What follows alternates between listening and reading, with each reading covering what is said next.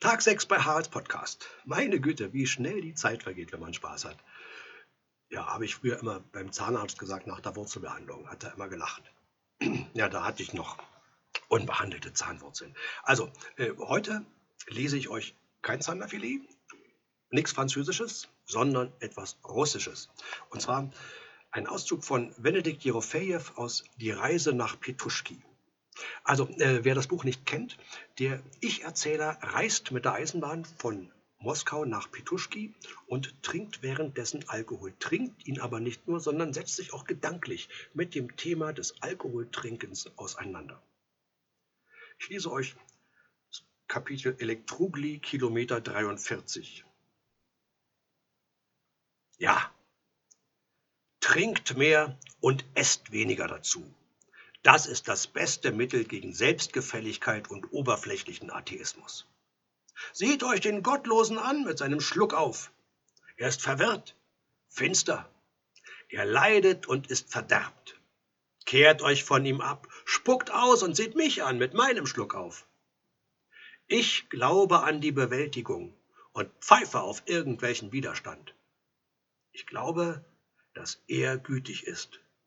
Und deshalb bin ich auch gütig und heiter. Er ist gütig. Er führt mich aus dem Leid zum Licht, von Moskau nach Petuschki, durch die Qualen am Kursker Bahnhof, durch die innere Reinigung in Kutschino, durch das Gefaser in Kupavna zum Licht nach Petuschki. Durch Leid zum Licht, wie die Deutschen sagen. Ich fing wieder an, auf der Plattform herumzulaufen, noch erregter als vorher, rauchte und rauchte. Da schoss ein erleuchtender Gedanke wie ein Blitz durch mein Gehirn. Was könnte ich noch trinken, um auch diesmal in Stimmung zu bleiben? Was könnte ich in deinem Namen noch trinken? So ein Malheur. Ich habe nichts, was deiner würdig wäre. Kubanskaya? Ist der reinste Scheißdreck. Russiskaya, es ist lächerlich, in deiner Anwesenheit davon zu reden. Und der hochkarätige Rosé für einen Rubel 37? Oh Gott, nein.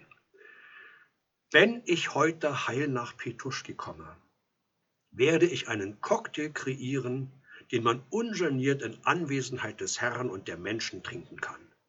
In Anwesenheit der Menschen und im Namen des Herrn. Ich werde ihn Jordanwellen oder Stern von Bethlehem nennen. Äh, wenn ich das in Petruschki vergessen sollte, erinnert mich bitte. Lacht nicht. Ich habe reiche Erfahrung im Kreieren von Cocktails. Zwischen Moskau und Petuschki trinken sie diese Cocktails bis heute, ohne den Namen des Autors zu kennen.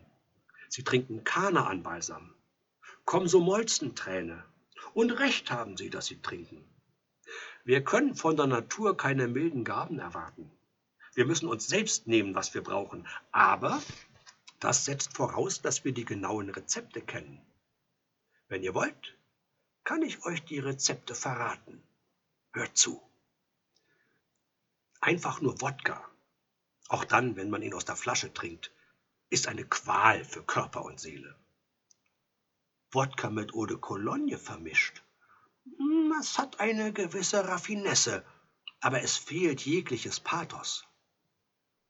Doch ein Glas Kanaan-Balsam, das hat Raffinesse und Fantasie und Pathos und darüber hinaus einen metaphysischen Bezug.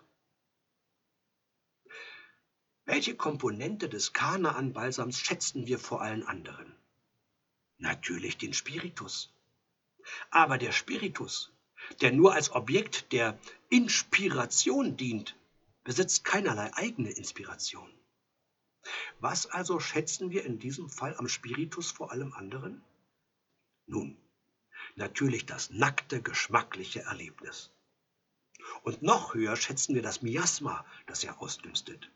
Um dieses Miasma abzutönen, braucht man eine Spur von Aroma. Deshalb vermischt man den Spiritus im Verhältnis 1 zu 2 zu 1 mit dunklem Bier, am besten der Marke Ostantinskoje oder Senator, und mit gereinigter Politur. Ich brauche euch ja nicht zu erklären, wie Politur gereinigt wird. Das weiß jedes Kind. Komischerweise weiß in Russland niemand, wie sich Puschkin den Tod geholt hat, aber wie Politur gereinigt wird, das weiß jeder. Kurz, schreibt euch das Rezept für den Kanaan-Balsam auf. Man lebt nur einmal, wie schon Nikolai Ostrowski sagte, und deshalb kommt es darauf an, dass man sich beim Zusammenstellen von Rezepten nicht irrt. 100 Gramm Brennspiritus, 200 Gramm dunkles Bier, 100 Gramm gereinigte Politur. So, vor euch steht der Kanaan-Balsam. In der Umgangssprache nennt man ihn auch Braunbär, weil es eine Flüssigkeit von schwarzbrauner Farbe ist, von mäßiger Stärke und beständigem Aroma. Ah, das ist fast kein Aroma mehr, das ist eine Hymne, die Hymne der demokratischen Jugend. Und zwar deshalb, weil man nach Genuss dieses Cocktails Vulgarität und dunkle Kräfte entwickelt. Wie oft schon habe ich das beobachtet. Um die Entwicklung dieser dunklen Kräfte irgendwie zu verhindern, gibt es zwei Möglichkeiten. Erstens, keinen Kanaan-Balsam trinken. Zweitens, an seiner Stelle den Cocktail Geist von Genf zu sich nehmen. Er besitzt zwar keinen Tropfen Majestät, aber dafür Bukett. Ihr werdet mich fragen, worin besteht denn das Rätsel seines Buketts? Ich werde euch antworten, ich weiß nicht, worin das Rätsel seines Buketts besteht. Darauf werdet ihr einen Augenblick nachdenken und fragen, und was ist des Rätsels Lösung? Des Rätsels Lösung ist, dass man das Parfum weißer Flieder als Bestandteil des Geist von Genf auf keinen Fall durch was anderes ersetzen darf. Weder durch Jasmin, noch durch Heckenrose, noch durch Maiglöckchen. In der Welt der Komponenten gibt es keine Äquivalente, wie die alten Alchemisten schon sagten, und die wussten schließlich, was sie sagten. Das bedeutet, das Maiglöckchenparfum weiß Gott nicht dasselbe ist wie Fliederparfum, sogar vom moralischen Aspekt gesehen, ganz zu schweigen vom Bukett. Maiglöckchenparfum zum Beispiel wühlt den Verstand auf, beunruhigt das Gewissen, stärkt den Gerechtigkeitssinn. Fliederparfum dagegen beruhigt das Gewissen und söhnt den Menschen mit den Krebsgeschwüren des Lebens aus. Bei mir war das so. Ich hatte ein ganzes Fläschchen silberne Maiglöckchen ausgetrunken und begann zu weinen. Warum weinte ich? Weil mir meine Mutter eingefallen war und ich sie nicht mehr vergessen konnte. Mama, sage ich und weine. Und dann wieder Mama und weine wieder. Ein anderer, ein Dümmerer, würde weiter so sitzen und weinen. Aber ich, ich nahm ein Fläschchen weißen Flieder und trank es aus. Und was glaubt ihr? Meine Tränen versiegten. Ich brach ein idiotisches Gelächter aus und vergaß darüber meine Mutter samt Namen und Vatersnamen. Darum finde ich es lächerlich, wenn einer bei der Zubereitung des Geist von Genf ins Antifußschweißpuder silberne Maiglöckchen gießt. Hier ist das genaue Rezept. 50 Gramm weißer Flieder, 50 Gramm Antifußschweißpuder, 200 Gramm Schigolibier, 150 Gramm Spritlack. Doch wenn ihr die Schöpfung nicht mit Füßen treten wollt, dann schickt sowohl den Kanaan-Balsam als auch den Geist von Genf zum Teufel. Setzt euch hin und mixt euch eine Komsomolzenträne. Das ist ein sonderbarer Cocktail mit intensivem Geruch.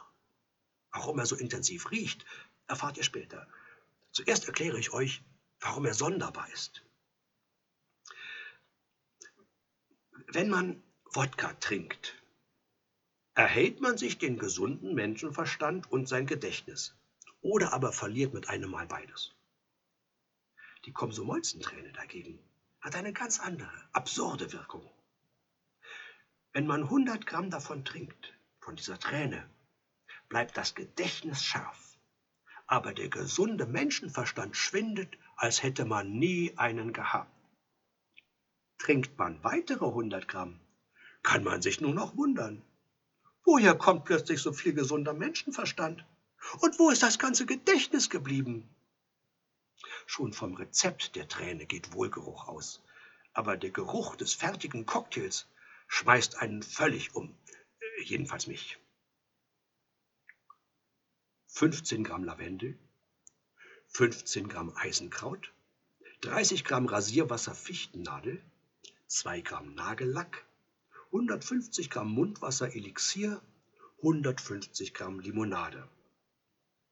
Die so zubereitete Mixtur muss 20 Minuten lang mit einem Zweig je länger je lieber gerührt werden. Heute wird zwar behauptet, dass man notfalls statt eines Zweiges je länger je lieber auch einen Zweig Hexenzwirn verwenden kann, aber das ist falsch, fast kriminell. Äh, ihr könnt mich erschlagen, aber ich würde die Komsomolzenträne niemals mit Hexenzwirn umrühren. Ich würde immer je länger je lieber nehmen. Ich, ich, ich platze vor Lachen, wenn ich sehe, wie andere mit Hexenzwirn in der Träne herumrühren, statt mit je länger je lieber. Aber genug der Träne. Ich empfehle euch jetzt das Letzte und Beste. Das Ende krönt das Werk, wie der Poet sagte. Kurz, ich empfehle euch den Cocktail Schweinegekröse. Ein Getränk, das jedes andere in den Schatten stellt. Ah, das, das ist kein Getränk mehr, das ist Sphärenmusik. Was ist das Wunderbarste auf der Welt? Der Kampf um die Befreiung der Menschheit. Aber noch wunderbarer ist das hier. Hm, schreibt auf.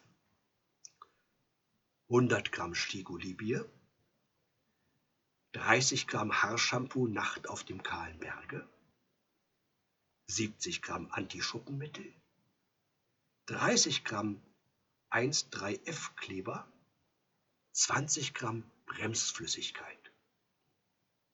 Alles zusammen lässt man unter Zugabe von Zigarrentabak eine Woche lang ziehen und serviert es dann.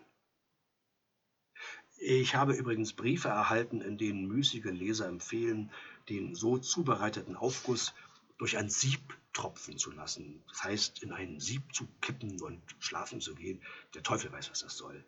Diese ganzen Verbesserungsvorschläge kommen nur daher, weil es den Leuten an Vorstellungsvermögen und geistigen Höhenflügen fehlt. Daher nämlich kommen diese stümperhaften Verbesserungsvorschläge. Also, das Schweinegekröse ist serviert. Beginnt zu trinken, sobald der erste Stern am Himmel aufgeht, in großen Schlucken. Bereits nach zwei Gläsern werdet ihr eine solche Vergeistigung an euch feststellen, dass man euch aus anderthalb Meter Entfernung eine halbe Stunde lang ohne Unterbrechung in die Fresse spucken könnte, ohne dass euch das tangieren würde. Ja, das war Benedikt Jerofejew, Die Reise nach Petuschki, ein Poem. Das war der sechste Tag bei Haralds Podcast. Morgen kommt der siebte und äh, ich habe noch keine Ahnung, was ich lesen werde. Ich bin so gespannt. Ich freue mich, wenn ihr wieder zuhört. Tschüss.